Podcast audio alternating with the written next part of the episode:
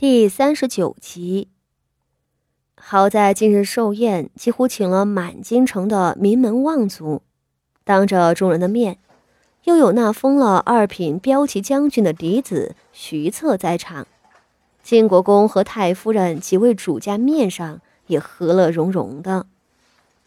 几人进来和宾客们见礼，晋国公和嫡妻两人比肩，薛姨娘被挤在后头站着。也没有被允许越过国公夫人。贵妇们殷勤簇拥着太夫人、国公夫人两位至首席上座，其余男客们都和国公爷行礼。大家着意打量国公夫人，看了半晌，只觉得可怜，也就不看了。接着往后头去，和三位少爷见礼。左边那个少爷体格偏胖，身材高大；中间的少爷年纪尚小，满脸笑盈盈的，身量稍显不足。倒是最右边的一个，面目黝黑，眉眼锐利，手上还有一道一尺长的红色蚂蟥一般弯曲的疤痕，气质让人望之生畏。看着三位国公府的少爷。谢氏推了推自家的小儿子傅德明，道：“快，跟着旁人一道，去右边那位少爷跟前行个礼。”傅德明瞅着对方手上的疤和目光里的厉色，忍不住往后缩了缩。谢氏斥责道：“那是新调回京城的徐大将军，前途无量，快去！”原来右边那个就是徐策。其余两个都是薛姨娘所出的数字。娘，我不敢去。傅德明一股脑扯着谢氏的衣裳，看着就吓人。他一边说，一边瞥着那位指挥使将军冷峻的面庞。这也不怪傅德明，这徐策身为武将，做事狠辣、脾气暴烈的恶名。已经在京城传遍，这样的人，从长相上看就不会是个善茬。什么吓不吓人的？谢氏倒瞪着傅德明道：“再怎样，人家也是朝中重臣，正二品的大将军。这世道上，手里有权的才是硬的。你不上去，旁人早就争着巴结去了。”好说歹说。傅德明只好上去了。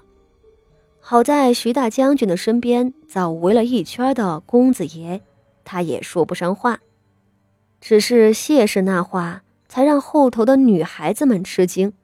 傅家仪都忍不住道：“原来那就是徐大将军，倒是，倒是模样让人生畏。”三太太接口了一句，却又笑道。四姑娘别怕，不是所有的大将军都是你姐夫那样白净俊逸的，不少武将都还是徐大将军这样的。只是武将嘛，脾气烈一些，行事狠一些，倒不是坏事。越是这样的将军，越是本事强的呢。谁嫁了他，怕是将来争个王妃都有的，那才叫光宗耀祖呀。傅家仪一听，脸上就笑了：“是呀，是呀，徐大将军今年才二十二岁，就做了数年的淮南都督，如今又升任了京城的指挥使。京城的公子里头，也就数着他最有能耐。又是没有娶妻。”啊！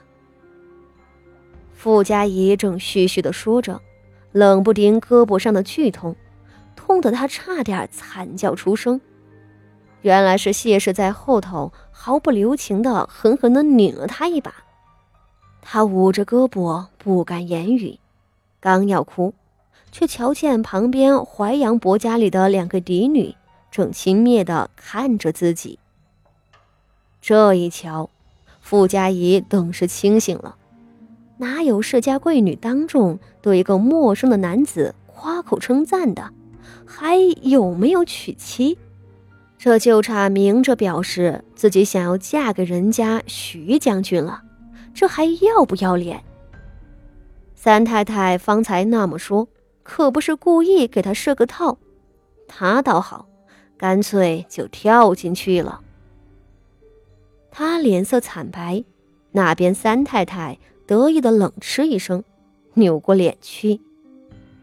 谢氏恼怒万分，却也发作不得。只是这会儿人都聚在正厅里，还是有不少的夫人少爷都听见了傅家仪的话，有好几道嘲讽不屑的目光都一块的射过来了。谢氏一时头痛万分。再喧闹，不一会儿也开宴了。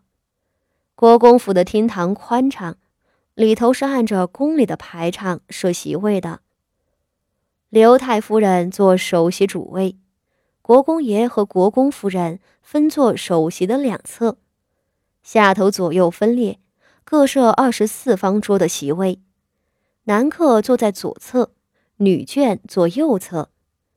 席间先是捧茶奏乐，后头才端上菜肴来。富家的女孩子们哪里见过这等阵仗，都瑟缩的不敢动筷子。而更令他们紧张的还在后头。正待开席，前头忽然有一体面的媳妇儿进来禀道：“宫中来人了。”徐家众人连忙起身，众位宾客们有的是明白的，跟着起来了；有的不明白的，看别人都站起来，自家也忙跟着。徐太夫人领着众人离席。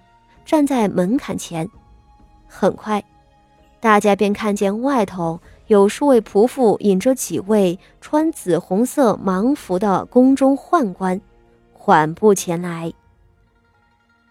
太夫人、国舅大人、国舅夫人，奴才给您道喜。那宦官是个上了年纪的，声音不似寻常宦官那么尖利。听着还有些顺耳。太夫人笑道：“魏公公好。”身后的众多宾客都一动不敢动的站着。魏公公躬身行了一礼，其后的一众小宦官们便抬着两台大箱子上来。魏公公笑道：“这是圣上和皇后娘娘御赐的寿礼。”徐太夫人便领众人跪地叩谢皇恩，收了礼，这魏公公也不多留，很快便告退离去。今日前来的宾客中，不少都是王公贵族，对这宫中的赏赐并不陌生。可对傅家这样三品的官家来说，这家事还是头一回。富家众人都有些战战兢兢的，坐下来之后，脸上也越发的敬畏了。